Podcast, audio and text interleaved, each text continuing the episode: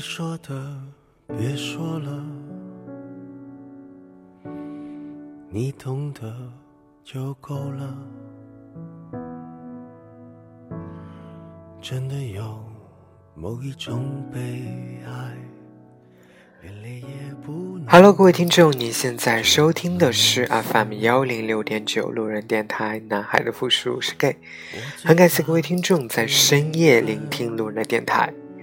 如果你喜欢路人电台，请把它推荐给你的好基友们。如果你想跟路人有节目的互动，可以关注路人的微信公众号。那联系方式呢，都在节目简介当中。路人期待与你们的相遇。前几天刚好在一则帖子下面看到了一段蛮让人，嗯，蛮让人喜欢的吧，一段爱情故事。作者叫做朴玉，讲的也是他亲身的一则爱情故事，所以特别想在今天分享给大家。我不相信异地恋，不相信分手后还能做朋友。但我的第一段恋情。轻而易举地将这两段结论给推翻了。这是属于我的样本，不能代表所有恋情。只是我刚好遇见了这样一个人，谈了这样一段恋爱，教会了我这样或那样的一些人生经验。如果当初对方是一个十恶不赦的渣男，我和他的后来，肯定又是另一番模样。二零一五年十月，他北上去苏州，中途在杭州留了两天，我们就在软件上认识了。那是个吃完晚饭的点，我给他推荐可以去哪里逛，后来就自然而然的约了出来，选了最普通的苏堤。那时候我还住在城西，去西湖不太方便，他在附近的星巴克。等了我一杯咖啡的时间，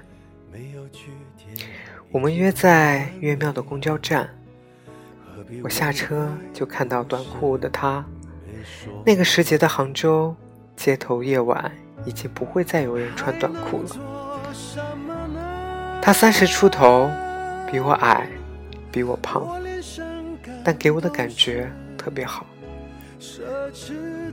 我们在苏堤的夜里聊工作。聊感情，聊一些忽南忽北的小事情。那晚的苏堤好像特别短，到了尽头，左转沿着西湖漫步，在雷峰塔下面，我们决定告别。他掏出手机，百度回四眼井民宿的路线，我凑过去，淡淡的香水味扑鼻而来。我陪他走到公交站的时候，恰好一辆到站了。他磨蹭了一会儿没上车，问我要不要跟他回客栈。我犹豫不决。那个时候的单纯是真的单纯，没谈过恋爱，没约过男人。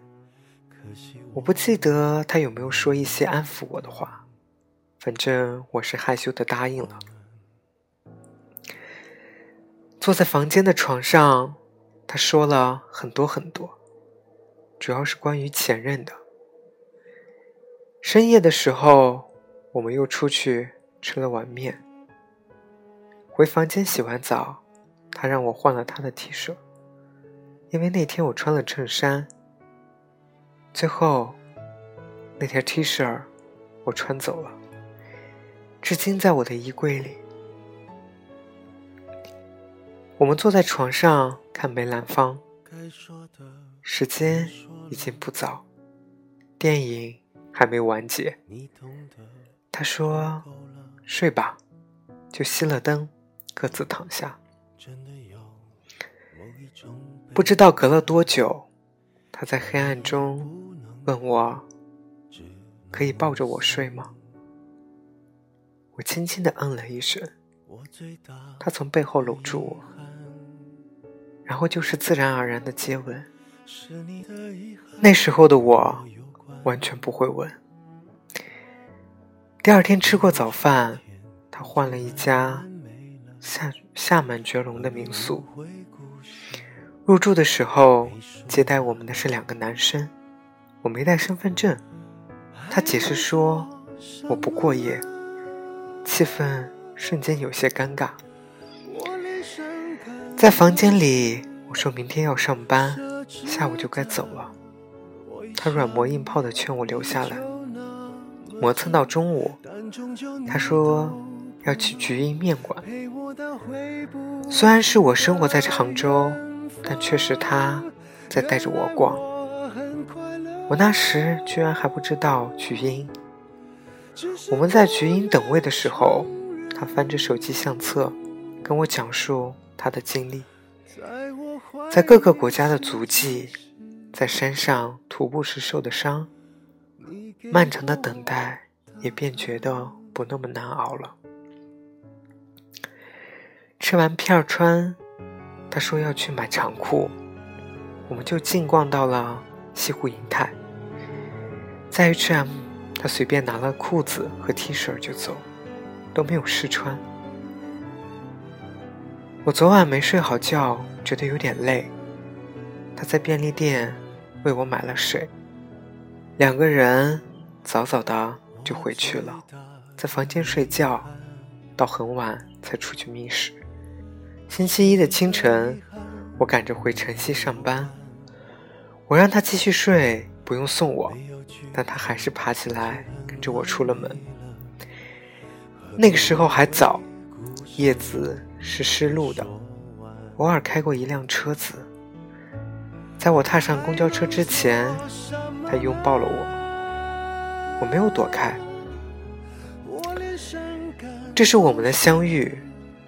他在离开杭州、离开苏州的时候，都微信了我。中间有一段时间失去联络，成了点赞之交。他从深圳搬到了重庆，又去了不少地方旅行。后来不知怎么的开始热络起来，没有明确的表白，但在彼此心里，应该都承认了对方。相恋后第一次送的礼物是他给我的小曲小熊曲奇自己打磨的木头，还有斯里兰卡的帆布袋。第二次相聚已经是一六年的四月了，深夜的飞机，我在玉泉的民宿里等他。我去路口接他的时候。大雨瓢泼，他为我带了礼物。后来，他每次去香港，几乎都会给我寄小熊曲奇。如果说有什么东西最能够勾起我初恋的回忆，那就是小熊曲奇和关淑怡。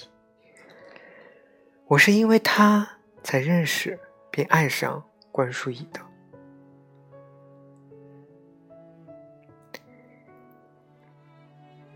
那次他带我游了苏州，住了他上次住的民宿，逛了苏州博物馆与金鸡湖的诚品书店，去了他的母校苏州大学，在大楼前合了影，逛了夜晚的平江路观前街，又吃了一家小巷子里的私房菜。回黄后，我们住在白乐桥的民宿。我第一次去灵隐寺，他走的那个早上，我送他去机场。后座的他握着我的手，我没有甩开，也不敢去看司机。下一次飞杭州是在一个月之内，那一次的相处模式更像大众的情侣一些。我上我的班。他一个人到处逛，或是等我下班，一起吃饭，一起看电影，然后走回家，看会《奇葩说》就睡了。这一次离开后，又是长时间的分别。虽然不能见面，但几乎每天都会联络。在下一次见面，我已经换了工作，记不清是几月份了。大概有个小半年。那次之后就开始产生矛盾。他和一位美院的学生去了云南，心里虽然不开心，但信任还是有的。最大的坎其实是两个人的感情观以及对未来的规划。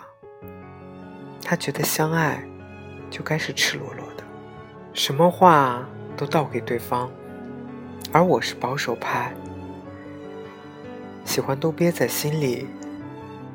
但我会让你知道，虽然我有秘密不说，但你不会失去我。在我看来，一方爱得越是热烈，另一方又会感到压力。年底的时候，他想让我去广东发展，结束异地恋。在之后，我们微信上的交流也越来越少。突然有一天。他说：“双方暂时不联络，都静一静。”我不太明白其中的意思。我想，应该是分手的另一种说法了吧。就像我们开始一样，没有谁表白谁，结束也是那样不清不白，也算是首尾呼应了。那之后是朋友圈里他伤心的状态，我不知道该如何回应。在过年前的某天，他说他在西湖边，我没有回他，因为我已经放年假，走在回家的路上了。朋友圈刷到他拍的西湖的夕阳，我有点想哭。他在拼命挽回。我都知道啊。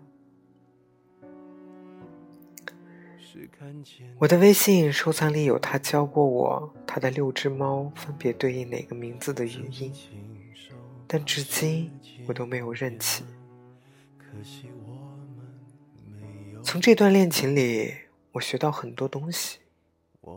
或许，这就是他来过的意义吧。如果说活到现在最大的遗憾，是什么？那就是把他弄丢了。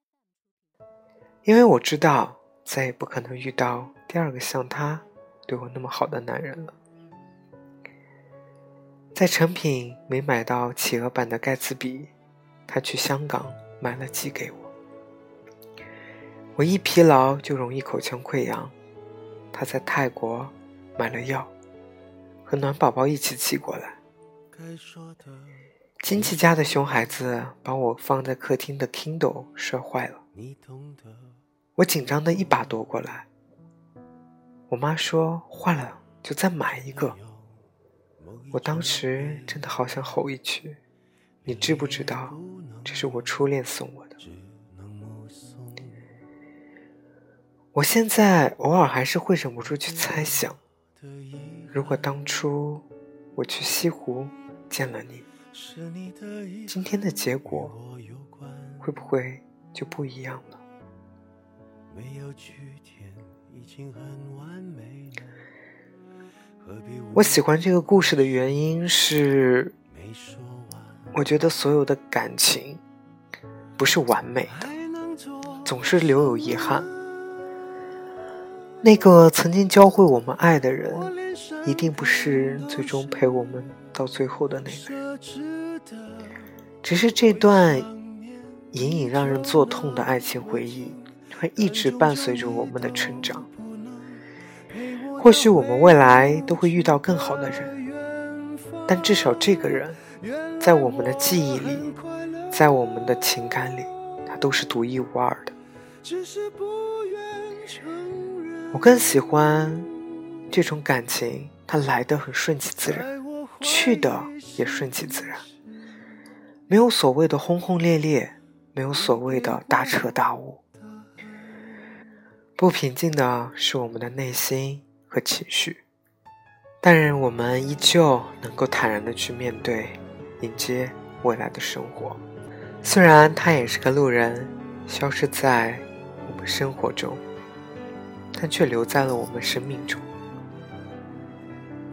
好了，各位听众，今天这期节目就录到这里。再次感谢各位听众在深夜聆听落日电台。晚安了，各位听众。是你的遗憾与我有关，